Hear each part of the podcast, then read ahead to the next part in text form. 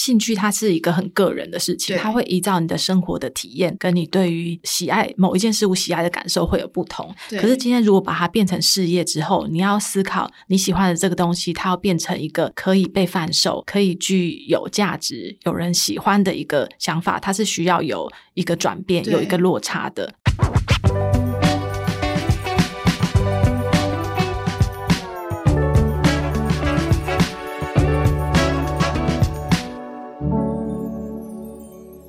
在设计里看生活，在生活里找设计。Hello，各位设计关键字的听众朋友们，大家好，我是易欣，欢迎大家收听设计新商业的子单元——小店经济学。这几年行走台湾，大家会发现，台湾的大城小镇里，咖啡厅林立，复合式空间丛生，以设计力为出发点的空间，它承载着主以里人的心事以及创办人对一座城市的认识。当我们想要看见一座城市不同的风貌，其实就可以从这些兼具设计力与商业力的店家开始。今天节目我们邀请了有肉的共同创办人及品牌行销李佩珍 Samantha 来到现场，和我们分享一间特色植物店是如何诞生的。欢迎 Samantha。一心好，各位听众好，我是有肉的 Samantha。那其实有肉成立到今天，其实也已经走过了七个年头，也非常长的一段时间。那可不可以请 Samantha 跟我们分享一下，这七年前是什么样的一个契机，创办了有肉这个品牌？嗯、刚好我们十一月的时候结束我们的七周年庆，那我觉得现在也是一个很好的时刻，开始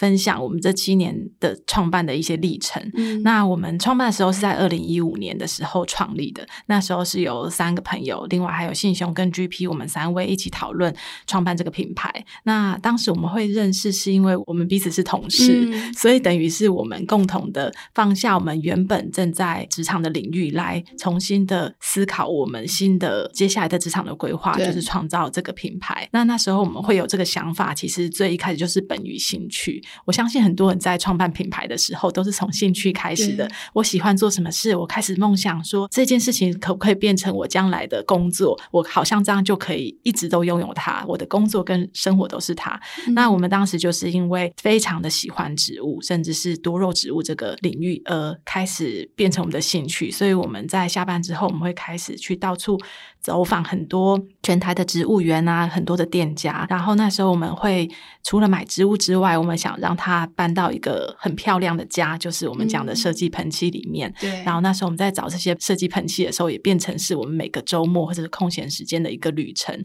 对。就是我们会看呃每周末逛市集，去看哪一些我们喜欢的品牌会在一些特定的地方摆摊。嗯。我们在这个时间点去造访他们，去购买，去为我们的植物换一个新家。嗯。那也是。是因为这样的兴趣，我们就发现有一些困难点，比如说，为什么我要找植物要跑那么多的地方？嗯，然后为什么我喜欢的品牌我需要一家一家的去找？我们在设想，为什么没有一个空间，就是它可以聚集所有这件事情，它在一个地方发生？嗯，那以前的话，多肉植物在。园艺店或者是一些植物店，你很常会看到，可是它可能是在其中一个角落，它不是一个主角。那我觉得它的魅力，我们深爱到它，我们觉得它是一个可以足够成为一个主角的一个模式去进行。嗯、再来是设计品牌，我觉得台湾的创作能力真的非常的强，就是不管透过任何材质，水泥、木头、玻璃、金属、陶瓷，任何你想到的材质，台湾都有很大的品牌，都有很大的创造力，可以去把它创作成容器，可是却缺少一个平台把它们聚集在一起。那我们当时就想做这件事情，把这些所有的有趣的事情聚集在一个空间里面。于是我们就是创立了有肉这个品牌，是我们当时的起心动念，也是我们当时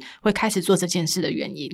但其实某种程度上来说，放下自己原本的职涯，进入到一个创业的新的领域，其实是一个蛮大的决定的。那你们三个当初在做这件事情之前，或者说在离职之前，是不是也有过内心的挣扎？肯定是有内心的挣扎。这挣扎还有旁边左 身边的人也会拉着拉着你，然后他们在聊天，或者你跟他们在聊的时候，他们任何一句话都会成为刻在你内心中的那个挣扎的点。真的。但是我觉得我们三个比较特别的是。在于。我们不是今天在就学中我就开始编织这个梦想，我们都是有一定的工作经验了，我们是有生活体验跟累积这样的想法，所以我们在想这个品牌的时候，我觉得也我自己也觉得有一个比较不一样的是，我们有拟出了自己的创业计划表，嗯，就是我们为这个品牌设想我们要卖的对象是谁，这样的商品是什么，那里面的组成是哪一些，我们甚至对于我们呃当时很多多肉社团嘛，我们还发了广发了问卷，就是询问大家对于，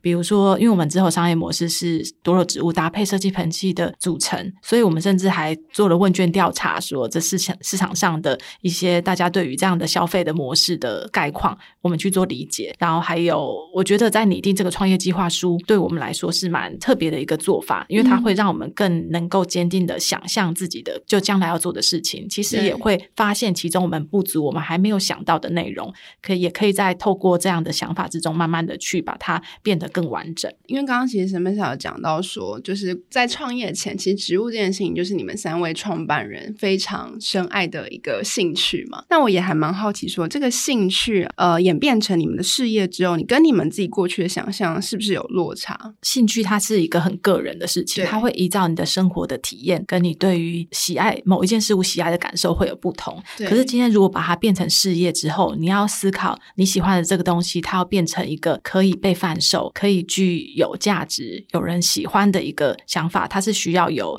一个转变、有一个落差的。这个部分我们就会觉得说，比如说个人的兴趣。当我们现在我们选择事业的方式是把它变成一个品牌，嗯、那品牌就不是个人的兴趣了。对对对，这品牌需要有自己的个性，它是要形，我们要形塑一个属于这个品牌它会拥有的内容。嗯、所以，所有我们做的所有的事情都是跟这个。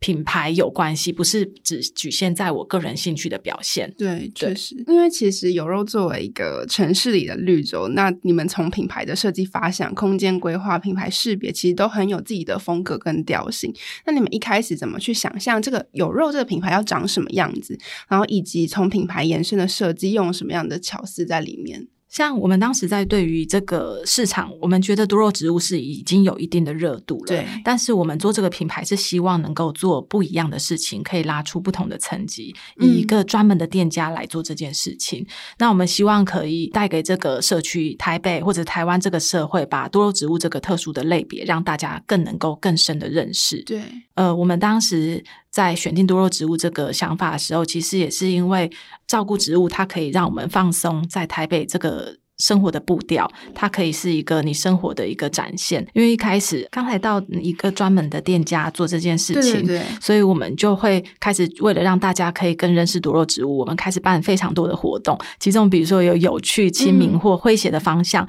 甚至希望能够带动市场的种植的经验跟种植的这个风气。那接着我们就会开始想要更加的提升质感，就是把更精致化、更具有设计感的内容，随着世界的脚步，不再只是有就好。原本我们就有精。质感，但是我们希望能够再往前一步。我们有了能够怎么更好？比如说，我今天有一个圣诞圈，那我怎么让这个圣诞圈能够更有质感？那今天有兰花的植栽，那我们需要如何照顾它？如何设计整个植栽的风格，让它能够更有质感？所有的内容都是往更高的层次去经营质感跟设计这一块。对。那另外，在我们合作的设计品牌这一块，我们都是有以想要更发扬光大自己特色的台湾品牌为优先，嗯，让。我们跟我们一样有这样的理念的品牌来，他们都想要挑战自己，嗯、因为做出这件事情等于对他们来说是跨出舒适圈。对，比如说我们有一个合作水泥的品牌叫一楼设计，水泥这件事情如何我们能够在打磨的时候，在它有模具一体一模成型出来还不破碎，这些全部都是很大的挑战。嗯、那在第六年，我们第六、第七年开始，我们更加的跨出我们的舒适圈，往更高质感的方向去做前进。那因为其实沈妹嫂刚刚有提到说，三位创办人其实都是很喜欢植物这件事情。嗯、那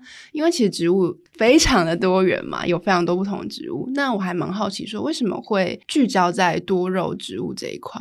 呃，坦白说。因为我们当时在设定这个目标，因为我喜欢植物，我个人来说，我也是喜欢很广泛的，嗯、所有大自然界的植物都很喜欢。但是我们当需要把它成为一个品牌，成为一个风格，我们要找出它的独特性。嗯、我们当时就设定，我们需要以，因为多肉植物它更是里面，我觉得领域它的样貌跟它的种类，其实上千种，对，非常多种多肉植物。以我们台湾，就算我们很常见的，都是数百种了。它的姿态的表现非常的特殊，它已经足够成为一个。很广泛的市场的选择，嗯，所以我们当时就选定以多肉植物为主题，包含我们的命名叫有肉，对，那就以这个为主题，它能够为我们创造这个品牌的独特性，同时也能够展现我们的专注力。嗯。那也是因为这样的设定，其实我们在一开始也受到很多媒体的自主报道，嗯，就是在因为我们想展现这样的专业跟独特来。展现这样的品牌风格。嗯，因为其实真的在有时候出现之前，台湾几乎是没有多肉植物这么专注的一个角度去去发展的一间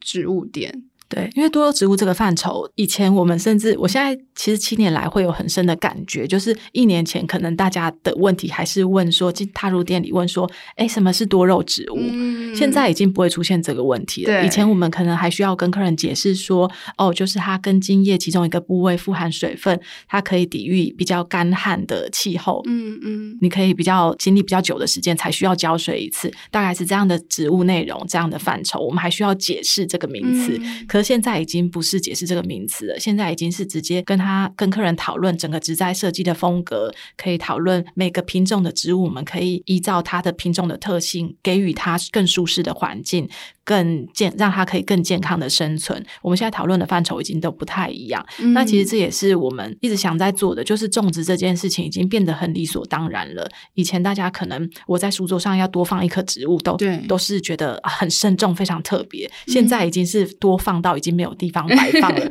他们现在思考的是啊，有没有可以挂着的？有没有可以放在其他地方的？就是现在种植已经是，我觉得现在的感受已经是非常越来越变成一种习惯。我自己在想。说多肉植物这件事情，它呃，对于台北都市人来说，它是不是在某种特性上也是很符合大家的生活的步调吗？我们当时选定这件事情的时候，也有这个原因。嗯，我们三三个共同创办人的背景，其实我们都不是原生于台北。原生这个词跟植物的原生地有点像，我们都是哦，每个新竹，一个台中，一个屏东。但是我们都因为比如说工作或者生活的一些。缘分，所以我们在台北相聚。那台北是一个这个城市，包含我们的工作类型。因为以前我们的工作模式可能是步调非常快，非常快，我都会觉得有一种很紧凑、很紧张的感觉。那你每天白天甚至没办法好好的享用一顿早餐，因为吃是最重要的吧？就是没办法好好享用的一顿早餐，然后一直到晚上八九点，你下班后开始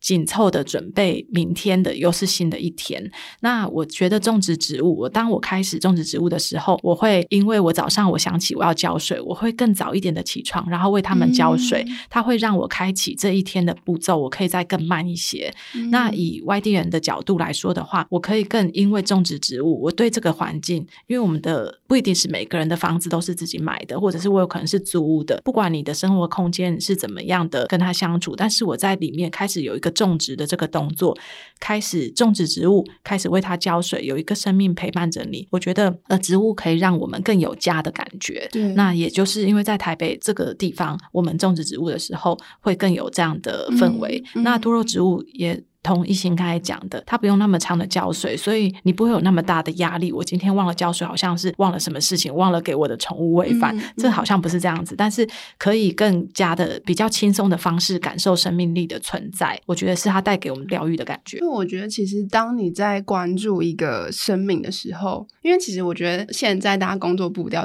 跟生活步调都非常快，你非常有可能一天可能也许你只吃一餐，或是你很容易的忘记去关照自己的需求，但是当你在关照一个生命的同时，那一个当下，其实你也会回过头来。更关照自己，比如说，就是以这件事情是不是可以成为你生活中其中一个仪式感的时候，你其实就会开始进入一个 routine 的生活的循环。你每天都做这件事情，那你就会发现有一段时间其实是 for 你自己的，就是你不会每一天早上一起来第一件事情就是打开电脑。对，没错。而且现在很多人 work from home 真的是这样，就是你连呃刷牙、洗脸、换衣服都还没有，你就先打开电脑，先开机等着它。对啊，你先开机。大家的生活步调真的就是都是这样。还有一个是就是植栽种植植物一块，还有就是植栽的设计，对，因为它会设计会让你更感受到身边的一些微小的事情，更有创造力的东西。嗯、可能日常经过的路途，或者是你周边常常使用的物体，对，你会因为你开始种植植物，你有开始关心周遭的这个能力之后，嗯嗯嗯，你可以更加的注意到周遭的变化，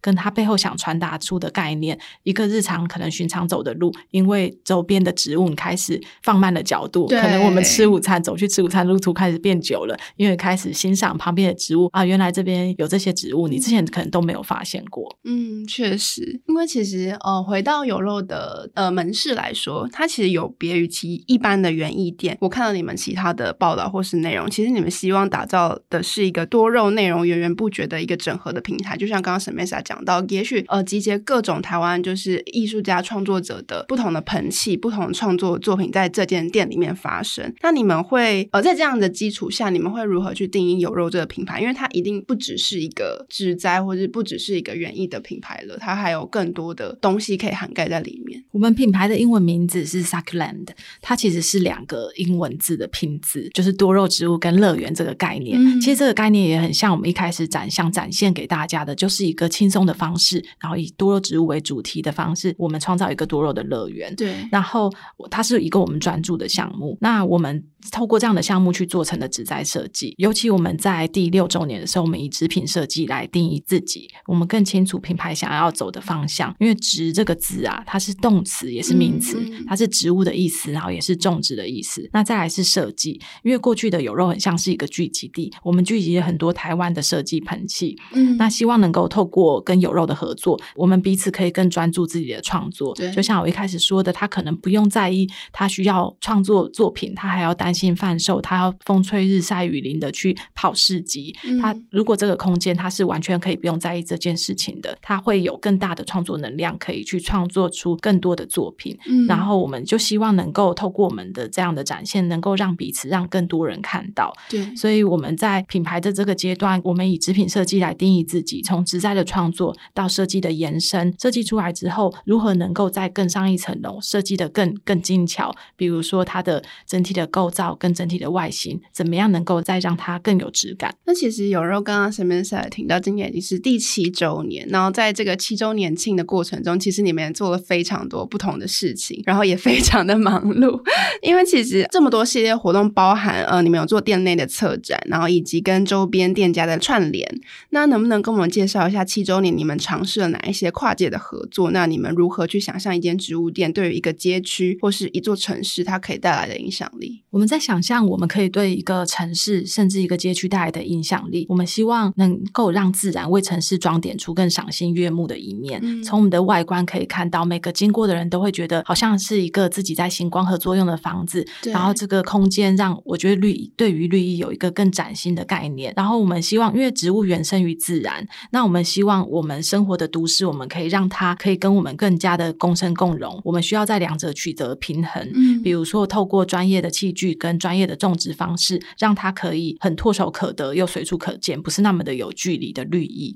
那我们在与周边的街区，或者是我们一直以来的合作品牌，我们的想象的都是，我们都有一个共同的目标，就是构筑一个更有质感、更让人向往的一个生活的氛围。我们是透过植物，嗯，那可能我们合作的品牌是透过饮品、透过餐点、透过他们所展现的商品，来让所有来接触这个的人，能够更让自己的生活可以想象，我的生活的任何一个小物都是具有生活风格，可以展现自己生活风格的。嗯、我们是以这样的共同目标去思考，然后在彼此串联出很多有趣的活动。对，因为我觉得一些店家跟街区其实。我很喜欢我们现在这个大安四维这个街区，它有非常非常多的不同风格的店家都在这边产生，在这边发生。嗯、他们都透过自己的设计感去展现他们想要传达给他们的消费者，想要传达给进店的每一位顾客的感受。然后透过这样，我们把大家串在一起，你就可以变得我生活中的呃方方面面的面相都可以串成这样的质感的生活风格。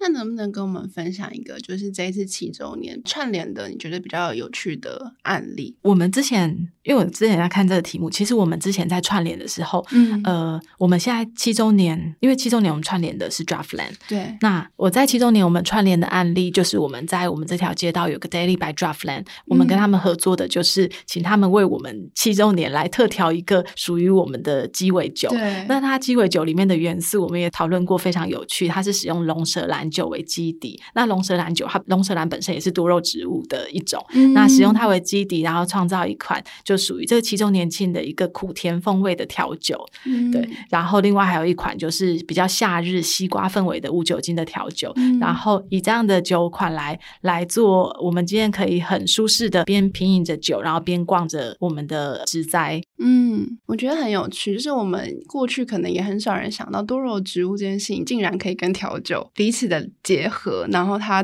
同样都作为你生活中风格选择的一部分。那接下来想要问 Smesa 是，因为其实无论是植栽设计、空间设计、视觉设计、品牌设计，其实有肉一直以来都相当重视品牌氛围感的建立。那你觉得，就是对你们而言，在这个创业的过程中，你认为设计之于门市或者之于商业而言，它的重要性在哪里？这是一个大哉问，但是还蛮想要听听看你们的 看法的。这个问题我们讨论过很多次。那我们自己在想的时候，觉得之所以有设计的东西，就是当你在做这件事情之前，你有想法、一个计划或者是一个目标这样的东西之后，我们再下去执行，它叫做设计。嗯、对，如果你今天只是啊、呃，你我家里东西很多，我把这些碎的植物把它放一放，然后都放在同一个容器里面，只是在解决一个你的植物太多，然后或者是你这个空间很混乱的问题。嗯，那你真当你真的要设计这些东西，你会有想法，就今天我要设计这个是要表达什么？对，那是一个概念呢，还是一个目标在里面？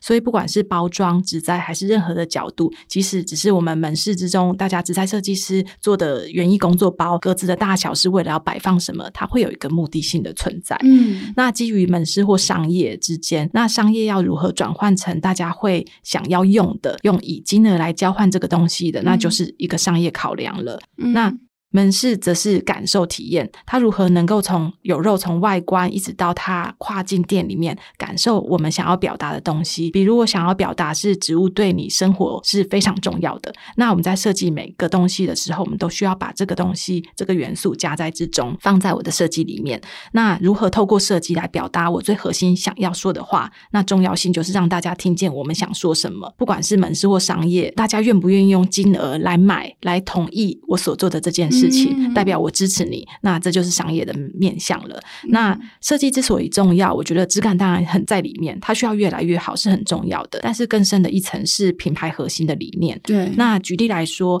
门市的体验，有肉门市的体验是以舒适啊、亲近自然为想法，所以我们不管是色彩的使用跟它的材质的使用，我们的门口、我们的外观的墙面，我们是使用道杆跟沙子，嗯，然后用粗糙的表面来表现我们想要提倡，这是一个充满自自然的一个氛围，这个元素里面，那如果用商业的举例来说，我们有做企业礼盒，比如说三节之间，我们都有做节庆的礼盒，那我们都是以送礼的心意来做传达的。每一期的主题，礼盒的主题虽然不同，但是都是在讲陪伴这件事情。那七年以前，我们想做的就是植物走入生活。那三节的话的陪伴这件事情，刚好是三节常常是大家团聚的时机点，我们把握这个机会，让更多人能够体验植物陪伴在你身边，心意会随着时间慢慢长大的这个概念。嗯，我觉得刚刚 Smesa 讲到一个我觉得蛮重点的事情是，因为我们一直在谈设计商业、商业里、商业里的设计、设计里的商业，大家会觉得说，哎，谈到钱这件事情，好像就有一点、有一点那个。我觉得就像 Shopping 在这么多年来一直在谈的，我觉得消费这件事情决定了我们的选择，而我们的选择决定了我们是什么样的一个人。我觉得也是回扣到刚刚 Smesa 讲到的这件事情。那其实过去七年，有肉作为一个多肉植物的空间，它既能满足挑选多肉植物跟搭配容器的需求，也打造了台湾设计师设计作品可以被看见、被触摸、被感受的一个展示的空间。那能不能跟我们分享一次你这七年来，也许是近期，也许是过去，你最印象深刻的一次合作的经验？印象深刻的经验很多，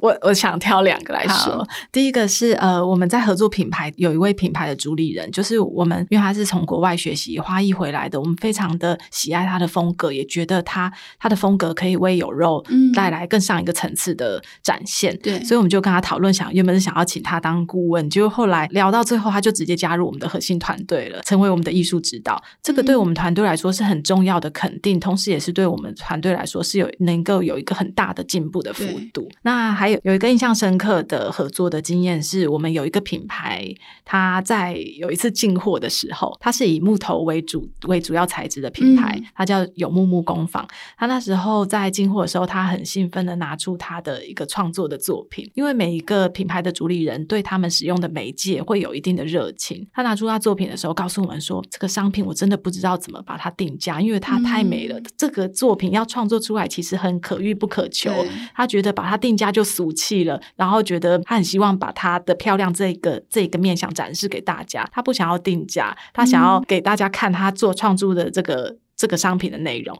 那时候他把每一个经过的同事都可能就跟他大家分享，很机遇分享给大家，他创作出这样子的作品的内容。然后我那时候觉得很感动，因为就像我们，我们虽然喜欢植物非常多年了，我们对植物还是一直都很有热情。比如说每一次经过突然出现了几个，觉得你觉得哇，怎么那么可爱的植物，那个那样的热情都还是一直存在的。我觉得就是非常的，我们可以看到这两个热情融合在一起，也常常是我们也可以一直坚持下去的力量。嗯，这也是火花之所以单身的原因，没错，就是你要有对这件事情的爱，你才有办法一直坚持。然后也希望把这个爱分享给更多，也许也喜欢的人，或是还不这么的了解，但是呃，希望把这个爱的感受分享给大家。因为其实当我们在谈设计型商业这件事情，就看似这个问题其实很硬，但其实它就是存在于我们生活的每一处嘛。那其实呃，我们讲设计是一种方法，就刚刚像刚刚 Samantha 讲的，就是你去思考任何一件事情，如果带有设计这件事情在里面的话，其实它就是以一个更缜密的方式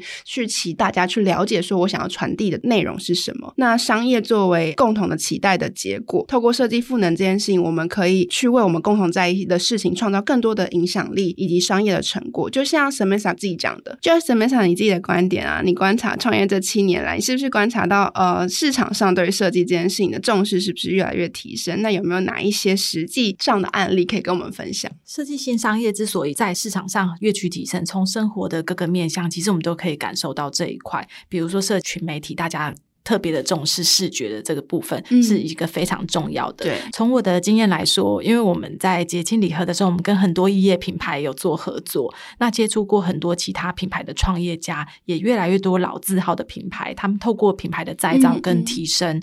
他们以崭新的面貌呈现给大家，因为品牌对于市场的重视，让这些即使是老店，他们本身都有很既有的品牌的基底，他们都开始去重视设计这一块。原本是单纯贩售传达出来的商品，那现在更在意他们展现出来的体验。从视觉设计呀、品牌再造、门市的重新改装，或者是具有体验感的实体门市，这些具设计感的包装都延伸到他们官网购物啊等等，这些新的观点都是可以让他们改变目前经营这么久的品牌。嗯、那实际的分享就是，连这些呃老字号的品牌都开始重视关于设计这件事情，是我感受特别深的。嗯，真的，真的，确实，我们就算只是作为一个消费者，也是可以感受到这个部分。那因为我刚刚突然想到一件事情，就是因为刚刚沈美莎在谈设计。就是有肉，其实从各个不同的门市的细节，包含你们品牌的各种不同沟通的路径，然后也包含你们跟各个不同的艺术家、设计师的合作，其实都是在体现设计这件事情在各种不同面向的发生嘛。然后，因为我上次在你们的官网还是你们的社群，有看到一个很很可爱的东西，就是呃，你们是肉圆来称呼你们的伙伴嘛？让我觉得这件事情也是，也许可以把它想象成你们在管理这一个品牌的一种设计，就是你们如何去想。像就是员工跟这个品牌的关系，然后我很想要听 Samantha 分享这一块，就是为什么你们会以肉圆来称呼你们的伙伴，然后你们背后想要带给在有肉工作的大家什么样子的意涵？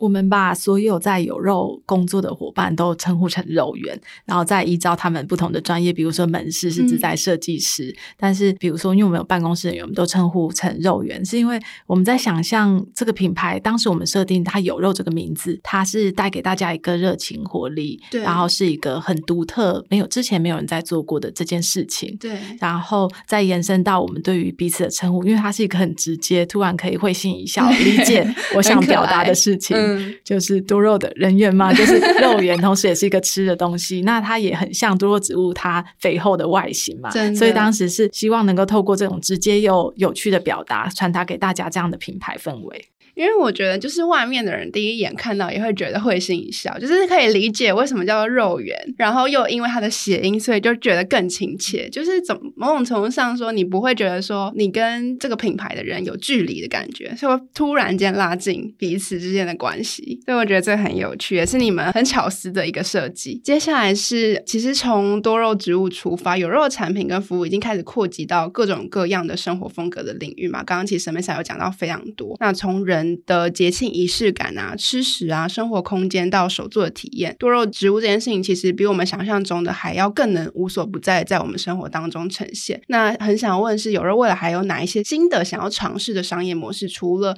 目前已经呃跟大家见面的这一些之外，我想分享一个我们想尝试但还没有认真具体的执行方式的，嗯、比如说像我常我几乎都是买有机的蔬菜，对，或者是很多人会在意蔬果有没有加农药，因为你家里比如说有毛小孩、有婴儿，或者是刚装潢好的空间，你都会在意它是不是使用无毒的油漆啊，是不是一个无毒的空间。但是因为植栽的用药以台湾来说是没有限制的，那蔬菜它会检视农药残留度达到一个标准再进行贩售，但植栽是没有的。然后我们的想法就是一个比较天马行空，想试试看的，就是我们从一开始在种植植物的时候就开始进行气作，就是有机的气作。这个是几乎，比如说我们就可以把植栽加入，比如说有一个区域我们是贩售，这个是有机的多肉植物，嗯、然后这个是有经过，就像我们今天有一区的生鲜超市，比如说这是有机超市，我觉得植物是不是也可以这样子做？因为植物是我们日常生活中我们一会一直日夜接触到的，可是没有人去讨论这一块事情。嗯、然后我觉得这是一个有趣的想法，但是它是相当有难度的，对，因为植物种植、农业种植的规模已经非常大了。然后它，我想象中它一定带不了非常多的营收，但实际上讨论商业模式虽然是营收，但是我觉得这个这个内容它对于整个品牌的影响是很深远的。而且可以想象，就是因为有机这件事情已经生根在很多消费者心中，已经很长一段时间。有些人呢就会刻意做这样的选择，所以我觉得在一个，我觉得市场算是比以前来的成熟很多了。就是会买有机蔬菜，或是他会会在意这件事情的人，他其实是还蛮明确的。所以一心觉得有趣可执行，对不对？我觉得他可执行。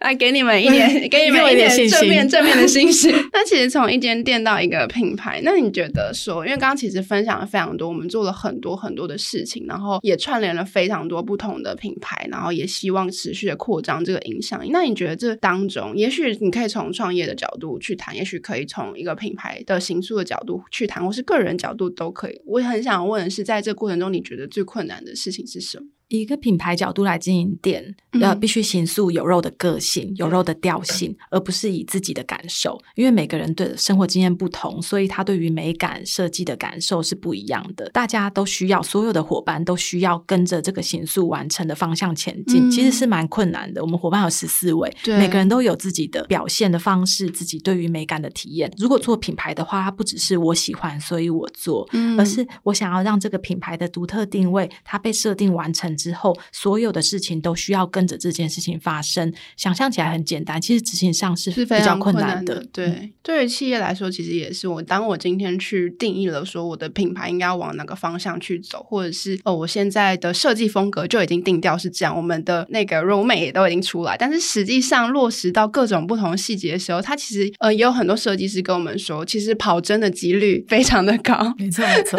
只就是从小至可能五个人、十个人的品牌。然后到大致一百个人、两个百个人品牌，其实这件事情都持续的存在，也是持续的要被关注的事情。那你们是怎么去呃把关这件事情的？或者是你们是怎么去跟每一个人进行沟通，确保这个品牌的出去的调性，或是我们要沟通的事情是一致的？如果一个品牌的经营有肉为例，会有几个面向，就从实体门市大家感受到的样子，比如说呃，植栽设计师在招呼客人、为客人协助种植时所展现的专业，嗯、或者是应对的。口吻，然后到网站上面，我们所呈现出来的照片、文案的内容、文案的内容，嗯、对外呃，社群媒体的口吻，这些都需要我们一开始做设定之后去执行。那如果我们来说的话，当然是有一个品牌的依循的标准去执行之外，也有一些我们有一些角色是负责把关这件事情的，他定期的检视自己。那久了之后，也会让所有的伙伴更清楚，呃，我在做这件事情的时候，我就会知道，哦，这个不是有肉的调性，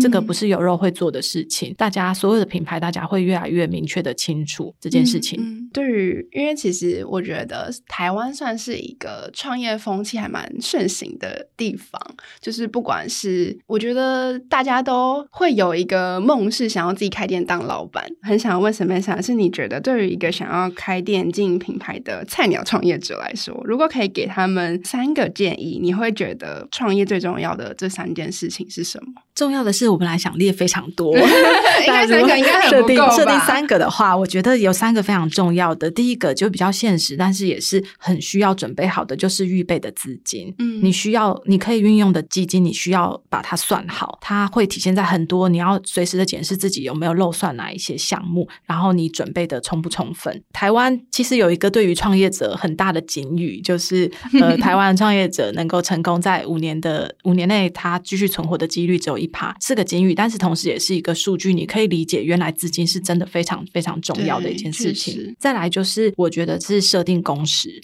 就是还有设定工时，它牵涉到你重要的任务。当你的工时为自己设定是这样，如果因为一开始很多店家的主理人他会一开始就自己是顾店，嗯，但是其实有更多的重要的事情，比如说你当你开一间店，你当然会需要有来客数，那来客数来的时候，你就会去招呼他，因此而你就牺牲了很多，你可以其他去这个工作量就会大到你不足以去想其他经营品牌所需要做的事情，嗯，所以一开始就要。设定的任务，你对于品牌的重要性是什么？嗯，所以呃，再来就是它会联动到第三点，就是组织团队。就像现在我们同行间有很多有像我们这样编制这么大的品牌，其实比较少，大部分都是一两个人或两三个人。如果想要经营品牌的话，我觉得组织团队是很重要的，需要号召各个领域专业的人来帮助你成功。这个就回到回扣到一开始，人资金需要预备好。那以有肉来说，我们在创业的前半年，我们就已经是一个编制十几人的团队了，每个人都有分数不同的任务，嗯，所以一开始我们就是设定以品牌的方向来经营有肉这个品牌。对，我们用这样的方向去想，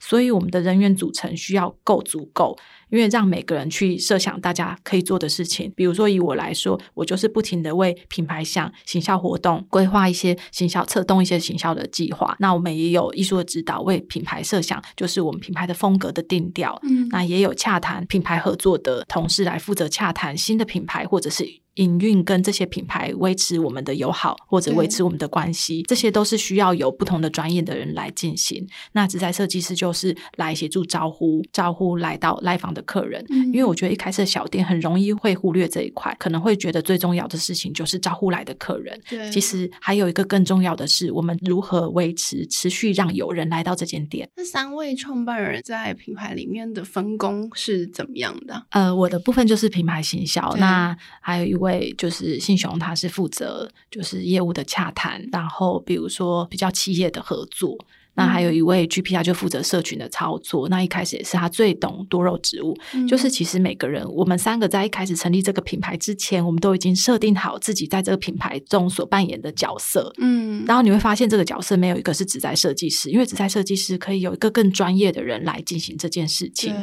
那我其实蛮好奇，因为创业七年来，就是撇除刚刚讲的比较是以企业经营的角度，我也蛮好奇，想不想自己个人的获得？就是你从一个就是呃很喜欢植物。把植栽植物这件事情当成自己个人兴趣的一个状态，到你创业真正进入到把它当成一个事业，过了七年的时间到现在，你自己觉得从中最大获得是什么？我很感谢我自己在七年前我做这个决定，因为那时候刚好是我们大概三十岁左右的时候，呃，我们需要想一下接下来我们对于自己的人生的规划是要哪一个项目。当然，成立这个品牌是一个挑战，可是我觉得它是一个没有一个后悔，不是一个后悔的选择。即使再来选择一次，我还是会很想投入这件事情，因为我觉得当时如果不做这个选择，你将来不知道有没有这样的机会，有这样的伙伴愿意跟你一起做这件事情。那我在持续做的时候，其实每年我。都会蛮感动的，尤其在周年每周年回顾的时候，我很感谢这个工作能够让我有体验到什么是热情的生活。嗯、那维持热情也是我自己的一个课题，我需要一直在生活的经验或者工作内找到热情，并且维持它。然后我也需要不停的精进自己，因为我们在做这个品牌，虽然我是为品牌在做品牌行销，但是我必须要再精进自己更多的专业能力，才能为这个品牌付出更多。所以这是也是我们彼此在鞭策自己，我们找更多专业的人。来彼此激荡，再来是生活平衡。嗯、我觉得这是维持一个品牌七年这么久，其实是很难的。对，就是你要要投注专注在工作之中，同时也要兼顾自己的生活，不管是健康或者是跟你伴侣、跟家人之间的良好的平衡，嗯，因为这些都会很帮助你继续维系这个品牌。对，我觉得，因为从刚刚一开始到现在，Samantha 一直很强调热情这件事情在工作里头的重要性嘛。那我自己，我觉得我自己工作经验，我在感受热情这件事情，我觉得它是会随着时间跟状态，跟你现在这个 moment 正在可能也许进行的专案，或是你正在推动的事情是会有所变化的。可能你现在的热情是来自于 A，可能过一阵子你在某个另外一个状态的时候，你的热情来自于 B。但很想问 Samantha 说，你现在此时此刻你最大热情？工作最大热情的来源是什么？如果说是热情的话，它会听起来很像是一个我是一个就是非常一头栽下去的一个人。嗯，但是我觉得这更具备的是感受到这些的能力，对对对，就感受这些热情，或者是你在这个工作中感受到感动，或者是你真的被某一个 moment 给触动的那个那个时候会是什么？就是很多诶、欸，我很容易呃，我是一个很容易受到周遭的人的。影响，因为我很容易感受周遭，嗯，对，所以如果以个人来说的话，不管是伙伴之间的肯定，比如说他们告诉我说，我觉得这次的规划好棒哦，嗯，就是这个内容很好，或者是我喜欢的、熟悉的朋友来到这个空间之后，就是对于你做的事情、你做的品牌感到骄傲、感到认同，这个时候比较尝试我，我现在讲的话都会起鸡皮疙瘩，嗯，就会比较尝试我在感受到这些热情、感受到这些感动的时候，嗯，能够再继续前进的前进的。一个动力。对，那今天非常谢谢 Samantha 来到我们节目中分享她的经验。那最后想要请 Samantha 跟我们分享一下，接下来有肉还会有哪一些新的计划或有趣的事情会发生，可以分享给我们听众。我们很喜欢透过植栽设计让大家来感受这个仪式感这件事情，所以每个节庆呢，我们就会推出不同的节庆的异业礼盒，像最近就是有春节的礼盒，以及接下来会有端午的礼盒，所以大家可以持续的关注我们在于不同的植栽设计如何创。作各种阶段的节庆的品牌跟节庆的商品，非常期待有肉未来的各种不同的有趣的活动持续的发生。那今天的节目就到这里。如果你对于设计新商业相关的内容还有更多的好奇，也欢迎持续锁定设计关键字 Podcast，或是到 SD 的脸书官网 IG 社群来追踪我们设计关键字。我们下次见，拜拜，拜拜。